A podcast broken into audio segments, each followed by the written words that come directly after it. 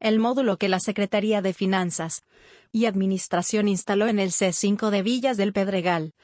al poniente de Morelia, cerrará definitivamente a partir del jueves 11 de la presente semana, anunció el director estatal de recaudación, Raúl Aguilera Aguilera.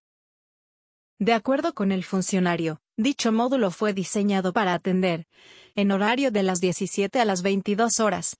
a los ciudadanos que habitan la zona poniente de la capital de Michoacán y que, ante la falta de tiempo por sus actividades cotidianas, no pueden acudir a canjear sus placas de circulación e incluso pagar sus refrendos. No obstante, la respuesta ciudadana fue escasa, situación que ocasionó que se replanteara el esquema y se decidiera atender al público hasta el miércoles 10 de agosto,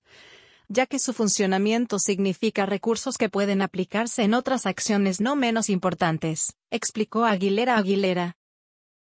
En consecuencia, durante el lapso de la presente semana, en el caso de la gente que radica en la capital de Michoacán, permanecerán abiertas las ventanillas de capuchinas, acueducto, policía y tránsito, centro de convenciones, Cocotra, anda y macromódulo del Colegio de Morelia, informó el funcionario quien dio a conocer que, a partir del lunes 15 de agosto, reanudarán actividades el macromódulo de Lázaro Cárdenas, en la colonia Chapultepec, junto con los de rentas y la central de autobuses.